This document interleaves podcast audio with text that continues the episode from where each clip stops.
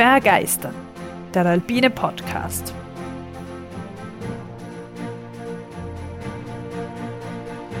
Wir tauchen ein in die Faszination der Berge und der Natur. Wir stellen euch die großen Abenteurer und Grenzgängerinnen vor. Wir bringen denkwürdige Momente und kulturgeschichtliche Hintergründe in euer Ohr. Wir wollen euch begeistern. Hallo und wunderschönen guten Tag, guten Morgen, guten Abend an alle, die uns heute zuhören. Und hallo Tobias. Ja, herzlich willkommen, liebe Zuhörerinnen und Zuhörer, liebe Barbara, auch von meiner Seite.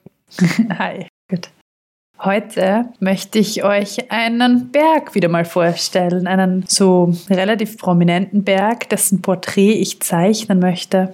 Es ist ein klingender Name, eine reizvolle Tour und es ist der fünfthöchste Berg Österreichs. Aha. Hast du schon eine Idee, worum es geht? Hm. okay, das klingt nach einem Nein. Fünfhöchster Berg, auf jeden Fall irgendwas im Westen, also irgendwas in äh, Tirol, Salzburg oder Kärnten, je nachdem, wo man die Grenzen da ziehen. Mhm. Also nicht auf der Koalm meinst. Hm. Das ist schon mal gut. Ah, vielleicht die Hochalmspitze. Das wäre tatsächlich mal ein guter Vorschlag. Wäre vom Stil her so ähnlich. Ist der zu niedrig? Ja. Ah, das Wiesbachhorn. Na. Na, das haben wir schon gehabt. Na, das haben wir schon gehabt. Aber du bist schon einmal in der richtigen Gegend. So nicht ganz, aber nicht so falsch. Aber mein gut, Westösterreich, oder Mittelwestösterreich. Irgendwas im Stubai. Nein, weiter im Osten. Weiter im Osten. Und wir sind höher als das Wiesbachhorn und höher als die Hochalmspitze. Möchtest du es wissen? Im Osten vom Stubaital. Naja, einiges sind die östlich. Zillertaler irgendwas. Mhm, noch östlicher. Noch? Ah, der Großvenediger. Ja, jetzt wollte ich gerade schon die fröhliche Raterunde abbrechen, weil man dachte, das ist anstrengend, aber das ist schön, dass du gerade noch, gerade noch die Kurve gekratzt hast. Es geht heute um den Großvenediger. Es ist ja jetzt schon sehr fortgeschrittener Frühling, aber prinzipiell habe ich den Großvenediger als eine richtige Frühlingsskitour kennengelernt und deswegen habe ich mir gedacht, das ja, passt zurzeit nicht so schlecht, dass man ihn einmal ins Zentrum rückt und alle, die uns zuhören, den Großvenediger ein bisschen genauer kennenlernen. Wunderbar, bin ich gespannt. Ja, also der Großvenediger, wie hoch ist er jetzt, wenn wir vom fünfthöchsten Berg Österreichs reden? Er ist 3657 Meter hoch. Und der höchste Berg der Venediger Gruppe, der ja offensichtlich seinen Namen gibt. Ganz kurz, wenn sich jetzt mehr wer fragt, was sind die höheren? Also auf Platz 4 haben wir die Glocknerwand, auf Platz 3 die Weißkugel, auf Platz 2 die Wildspitze und auf 1 natürlich den Großglockner. Aber darum geht es heute nicht, nur um das einzuordnen. Und diese Venediger Gruppe ist in den Hohen Tauern. Wir erinnern uns auch an die Folge über den National, also über die Nationalparks, wo auch der Nationalpark Hohe Tauern eine zentrale Rolle eingenommen hat. Ich glaube, das war Episode 12. Und ein großes Gebiet des Nationalparks erstreckt sich eben in dem Gebiet, wo sich der Großvenediger befindet. Das ist im Bundesland Salzburg. Wie immer möchte ich euch jetzt den Tipp geben oder möchte von euch, dass ihr mal kurz in der Karte oder Maps oder so aufmacht, um euch das mal anzuschauen, wo wir uns befinden. Das ist nämlich am Alpenhauptkamm, eigentlich an der Grenze von Osttirol zu Salzburg. Und dadurch, dass man am Alpenhauptkamm ist, kann man den auch sehr gut von zwei Seiten besteigen, die gefühlt irgendwie zwei so ganz unterschiedliche Orte sind, wo man sich dann am Großvenediger trifft. Auf der einen Seite muss Salzburgerisch können, auf der anderen Seite Tirolerisch. Oder was machst du jetzt mit komplett verschiedenen Orten? Na, aber das Gefühl, ich meine, ich habe schon, also jetzt von uns aus, von Graz, würde ich schon mal ganz anders fahren, als wenn ich da jetzt ähm, von Osttirol raufgehe. Also von äh, zum Beispiel da unten Bregraten am Großvenediger. Das ist Bregraten. ja hinten, also fährt man Lienz und dann halt da rauf. Und wenn ich jetzt von der Salzburger Seite gehe, würde ich schon mal ganz anders oben hinfahren. Also, Also so habe ich das gemeint, dass es gefühlt irgendwie ganz woanders ist und dann doch hängt ja alles zusammen über die Berge. Sowas gemeint. Aber anderes Dialektbild natürlich auch. der Großvenediger, was an ihm besonders auffällt, ist, auch wenn man ihn von anderen Bergen irgendwie zu erspähen versucht, ist, dass, er, dass sein Erscheinungsbild durch seine allseitig starke Vergletscherung geprägt ist. Du kennst das wahrscheinlich, Tobias. Auch wenn wir von Südtirol aus Richtung Venedig schauen, ist es meistens der mit der riesigen weißen Fläche auch im Sommer ein Gletscher. Ja, es hat auch südseitig einen Gletscher, wie ja auch die Zillertaler Berge südseitig Gletscher haben. Ja? ja, stimmt. Nur wenn man in die andere, also die andere Richtung schaut, aber gut, da, wenn man Richtung Hoher Tauern schaut, dann ist der mit dem ganzen Schnee meistens der Großvenediger. Da liegt man nie so falsch, wenn man mit Panoramakenntnis prahlen möchte. Diese Gletscher sind das Schlattenkäs und das Obersulzbachkäs. Gibt keine Ferner dort? Das ist interessant. Na, Ferne ist ja eher in Tirol. Und nachdem das, da haben wohl sich ja, die, Salz die Gletscher werden ja in Tirol. Da haben sich wohl die Salzburger durchgesetzt. Aber ich glaube, der südseitige Gletscher ist wohl in Tirol, oder? Ja, wahrscheinlich, wenn man da von Osttirol geht. Aber das Obersulzbach-Käse ist, was ich weiß, in Salzburg. Die zwei prominentesten Käse auf der Osttiroler Seite ist eben das bekannte Schlattenkäse und das Dorferkäse. Und auf der Nordseite ist dann das Obersulzbach-Käse. Man kennt ja auch das Obersulzbachtal, oder vielleicht kennt man es auch nicht. Aber das ist so auch ein beliebter Anstieg mit den Ski, wenn man von Norden kommt. Diese Käse, haha, werden eben durch markante Grate getrennt. Also die, die Grate schneiden quasi dazwischen den Gletschern. Einen Namen, den man über den Großvenediger immer wieder liest, ich muss zugeben, ich habe diese Bezeichnung noch nie gehört, aber das soll vielleicht der Vollständigkeit halber in die Folge, ist Weltalte Majestät. Also er ist wohl eine weltalte Majestät. Das ist wohl eher in, ja, in älterer Bergliteratur zu finden und diese Aussage hat der Erstbesteiger, also einer der Erstbesteiger, nämlich Ignaz von Kürsinger, geprägt. Mhm. Über die Erstbesteigungsgeschichte werden wir uns danach noch kurz unterhalten. Aber weltalte Majestät. Ist immerhin kreativ, wenn man so Tauernkönigin oder sowas ist halt aufgelegter, oder? Und das ist Majestät. Was ich ziemlich äh, interessant gefunden habe in Bezug auf die Höhe des Großvenedigers, auch, vor allem wenn ich jetzt an die Folge von dir denke, wo du erklärt hast, dass ähm, Meereshöhe ja eigentlich relativ ist und es auf den Referenzpunkt ankommt und so weiter. Also die Folge 25. Ist das auch beim Großvenediger sich die Höhe, die offizielle, geändert hat? Das liegt allerdings nicht daran, dass man einen anderen Referenzpunkt genommen hat, sondern daran, dass der Gipfel selbst im Zuge des Gletscherschwunds der vergangenen Jahrzehnte vollständig ausgearbeitet ist und dadurch deutlich an Höhe eingebüßt hat. Mhm. Weil jetzt habe ich euch gesagt, oder habe ich es noch nicht gesagt, doch 3657 Meter. Und in den 80er Jahren ist er noch mit 3674 Metern vermessen worden. Oh, okay. Also schon ein Stück höher. Ich meine, das sind sicher irgendwie Messungenauigkeiten und so weiter auch dabei. Aber dass er niedriger geworden ist, weil der Gletscher oben weg ist, ist ja sicher auch ein großer Teil. Aber das heißt, jetzt aktuell lohnt es sich nicht mehr, ein paar Jahre zuzuwarten, weil der Gletscher schon am Gipfel komplett abgeschmolzen ist. Na, genau oben geht es halt so ein paar Schritte so quasi rüber, so eine Art Grat mit Schnee. Aber, Na, aber ist schon Felsen oben jetzt. Also wenn ich jetzt noch zehn Jahre warte, dann habe ich nicht noch fünf Meter weniger zu besteigen. Also, na, stimmt, so meinst du. Na, ist schon, das war so bei uns war so Fels mit Schnee drauf halt, weil halt doch äh, Frühling war. Aber genau, ich glaube, die meisten so Gelände, dass man mit Steigeisen darüber spaziert, ja. Aber ich sehe dem deinen Punkt, ne? ich glaube, viel niedriger kann er jetzt nicht mehr werden, jedenfalls auf diese Weise nicht. Mhm. Jetzt juckt einen wahrscheinlich doch ein bisschen die Frage im Kopf, wenn man es im Kopf jucken kann, der Name. Warum heißt er Großvenediger? Ich meine, ich muss zugeben, ich habe mir da ganz früher habe ich mir immer verlesen, da habe ich immer gelesen Großwendiger. Man dachte so, kein Wendiger Berg, auch lustig, mit V. Aber Großvenediger ist eh fast noch seltsamer, weil es gibt ja nicht den Großrömer oder sonst irgendwelche Berge, die nach ja, Städten benannt sind. Oder fällt dir irgendeiner ein? Äh, in der Brenta gibt es die Cima Roma. ah ja, okay, das ist dann quasi das Äquivalent.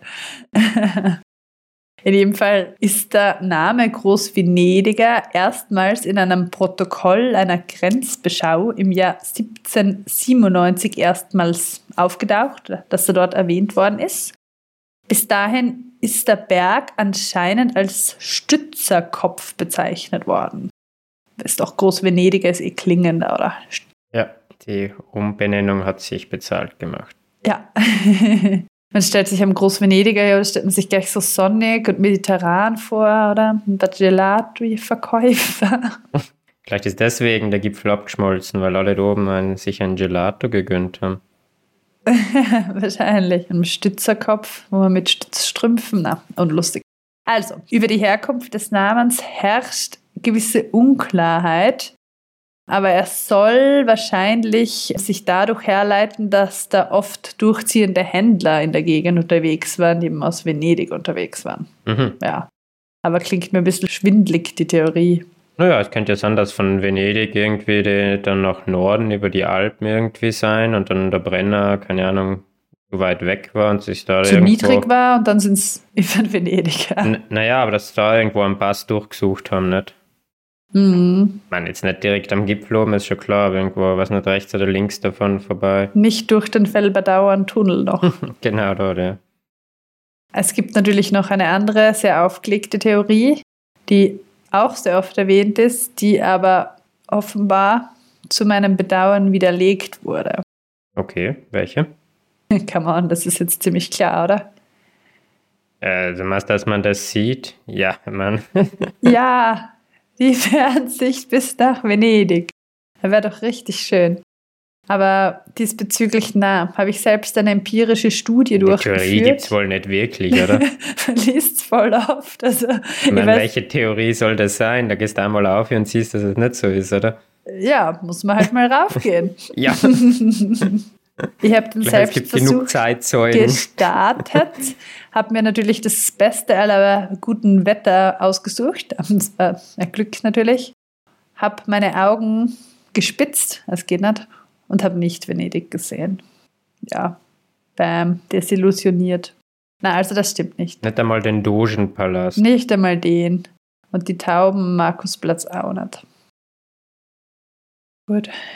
Die Erstbesteigung sollen wir uns über die kurz unterhalten, weil ich finde, bevor wir über alle heutige, heute möglichen Besteigungen und Touren reden können, sollten wir mal die Anfänge kurz würdigen. Ja, bitte. Es gab den ersten Ersteigungsbesuch vor 1828 nach einer Quelle um 1810. Dieser Versuch hat die Venediger Scharte aus dem Untersulzbachtal erreicht aber ist aufgrund eines Lawinenabganges dann gescheitert. Was jetzt an dem Versuch bemerkenswert ist, vielleicht haben wir auch schon vorher versucht draufzugehen, aber es ist der erste dokumentierte, weil da war ein uns schon sehr bekannter dabei, nämlich wieder mal Erzherzog Johann. Mhm. Also das war wohl der bergbegeistertste Adelige und Herrscher in der österreichischen Monarchie. Wir kennen ihn ja einerseits von seinen Hochschwab-Durchwanderungen aus Folge 23 und auch erinnern wir uns an die Folge über den Ortler, wo Erzherzog Johann höchstpersönlich den Auftrag gegeben hat, den Ortler als damals höchsten Berg der österreichischen Monarchie zu ersteigen. Das können wir in Folge 16 nachhören. Überall seine Finger im Spiel. Er hat überall bei Bergtouren, das finde ich echt sehr lustig, dem war mir vorher nicht so bewusst, dass da immer wieder kommt der gleiche Name. also er war tatsächlich dabei beim Erstbesteigungsversuch, aber das hat eben leider nicht so hingehaut, wie sie wollten. Am 3. September 1841 dann hat eine Gruppe den Gipfel erreicht. Der Gruppenleiter quasi war der Josef Schwab oder genannt Hausstädter Sepp und dabei waren ein sogenannter Anton Rutschner und Josef Lasser. Außerdem Otto von Graveneck und Ignaz von Kürsinger.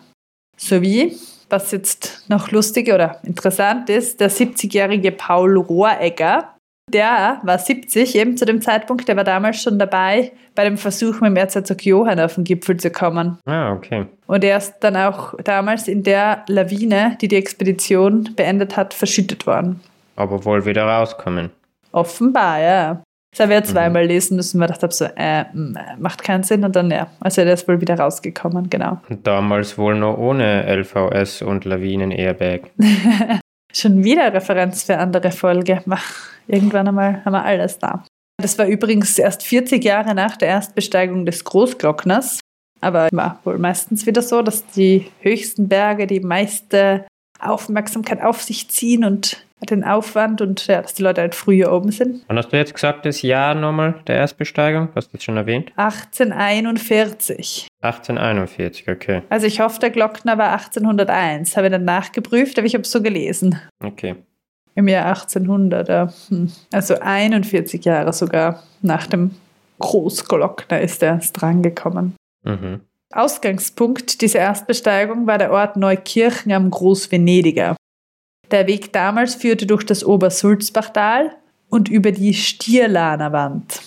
Das war, wie früher üblich, eine sehr große Expedition. 40 Männer waren beteiligt, davon haben 24 den Gipfel erreicht. Die anderen sind wohl zurückgeblieben, weil es ihnen zu anstrengend war, was ich gelesen habe, aber nichts passiert. Mhm. Also diese Erstbesteigung war wohl von Norden aus, für alle, die fleißig auf der Karte gesehen haben, wo Neukirchen am Großvenediger liegt. Es gibt jetzt aber verschiedene, also eigentlich drei bekannte Normalwege, die man als Hochtour auf den Großvenediger unternehmen kann. Zum einen den besagten Nordanstieg. Der ist, was ich gefunden habe, offenbar im Sommer von diesen drei häufigen Routen der am seltensten begangene Weg. Man startet im Gegensatz zu den anderen Routen nicht in Tirol, sondern vom Bundesland Salzburg aus und der Startpunkt ist die Kürsinger Hütte, benannt nach dem adeligen Kürsinger, von dem wir geredet haben vorher, der bei der Erstbesteigung dabei war, Ignaz von Kürsinger. Mhm. Von der Kürsinger Hütte aus führt dann ein Wanderweg zum Venediger Käs und über dieses wird die Venediger Scharte zum Ostgrat und über den dann zum Gipfelkreuz. Kann man sich auf der Karte anschauen. Jetzt detaillierte Tourenbeschreibungen, finde ich, ja, sind da fehl am Platz. Aber was bei diesem Anstieg noch zu erwähnen ist, ist, dass der sehr beliebt als Skitour ist. Also mit sehr vielen Leuten, mit denen man spricht, die mit den Ski am Großvenediger waren, die sind da von Norden gegangen. Also auch aus dem Obersulzbachtal über die Kürsinger Hütte bis zum Gipfel. Das ist, wenn man das von unten in einem Sitz macht, ist ziemlich weit. Also da macht man 2945 Höhenmeter. Deswegen übernachtet man gerne in der Kürsinger Hütte. Ich kenne die Tour selber nicht, aber was man mir gesagt hat, ist es halt durch dieses Obersulzbachtal ein bisschen ein Hartsch, weil man da relativ weit ja, viel Strecke zurücklegen muss. Aber sicherlich auch sehr lohnend. Dann gibt es noch einen Ostanstieg. Wir haben ja gesagt, es gibt drei Anstiege.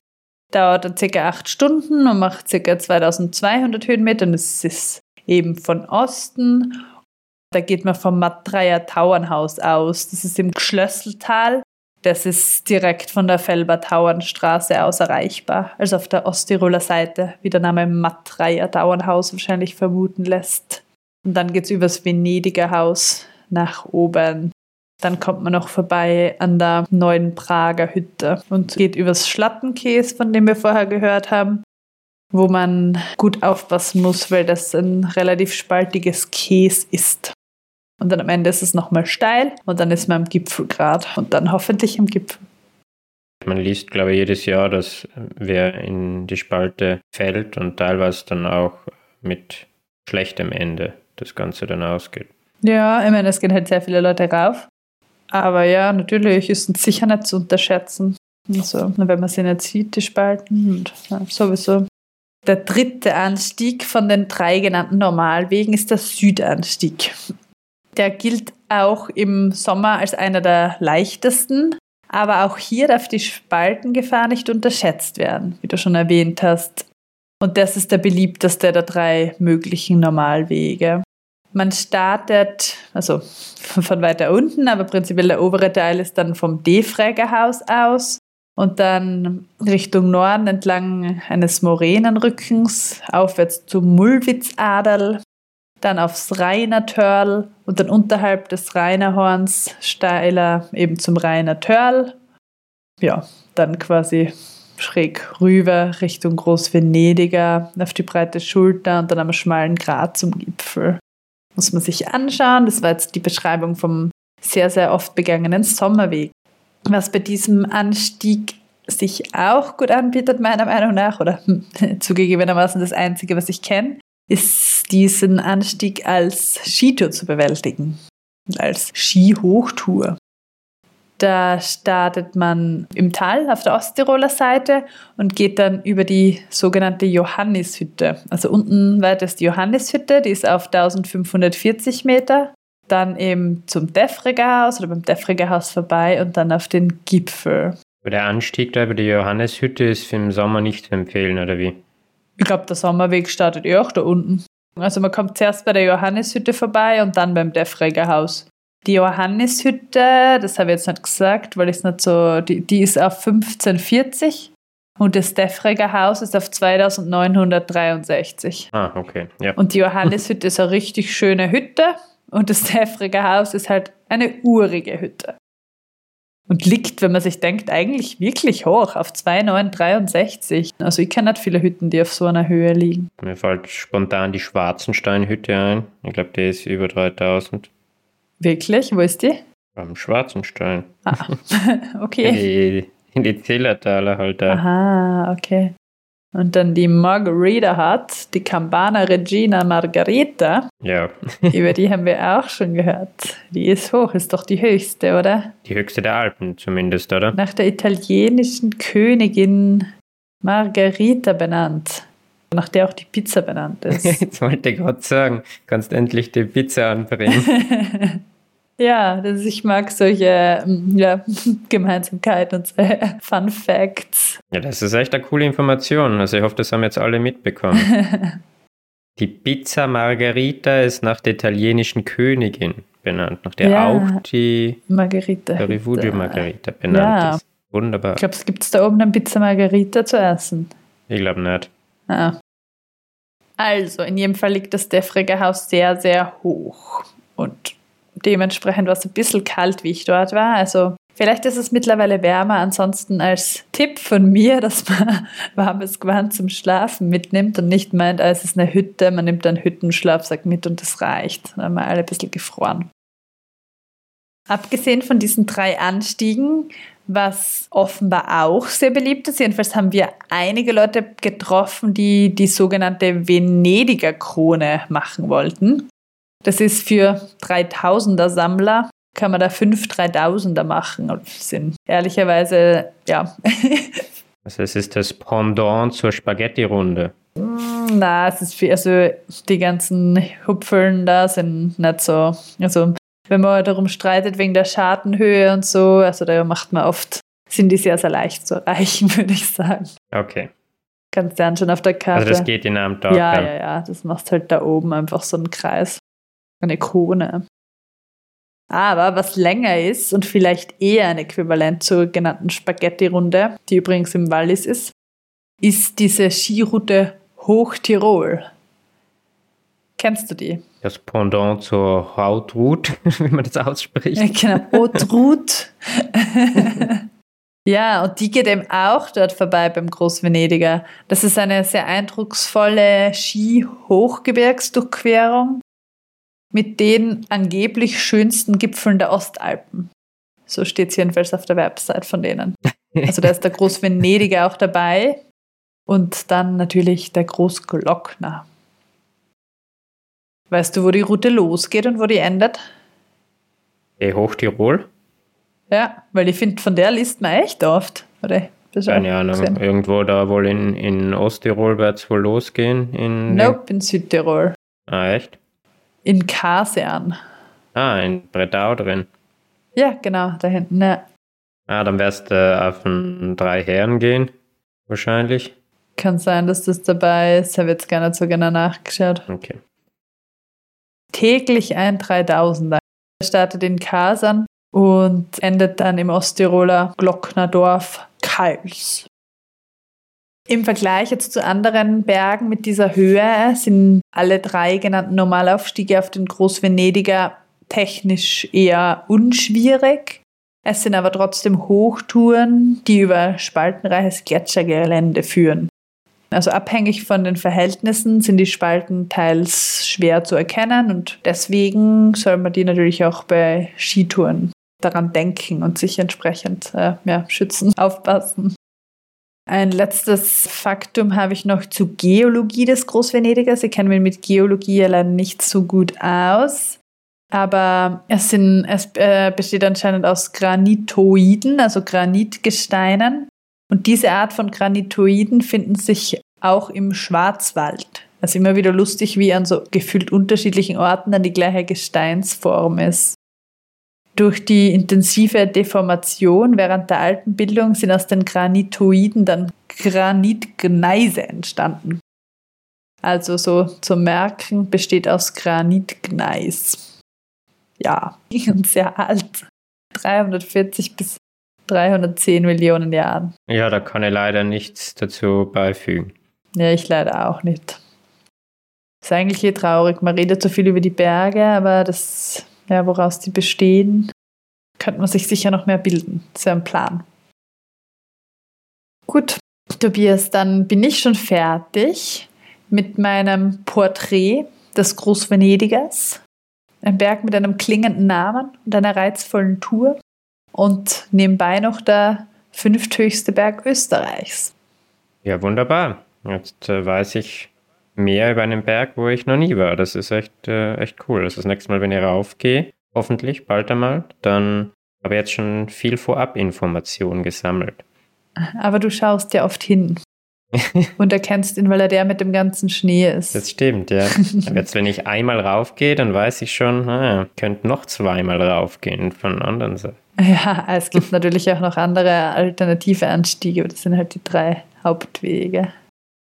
Also was mich, mich noch jetzt interessieren würde, wäre echt, was bei der Hochtirol, was da für Berge dabei sind. Hochtirol. Also bei der Skiroute Hochtirol macht man einige klingende Berge. Man geht zum Beispiel als erstes auf den großen Geiger mit 3360 Metern, dann weiter zur weltalten Majestät, die wir schon kennengelernt haben, den Großvenediger.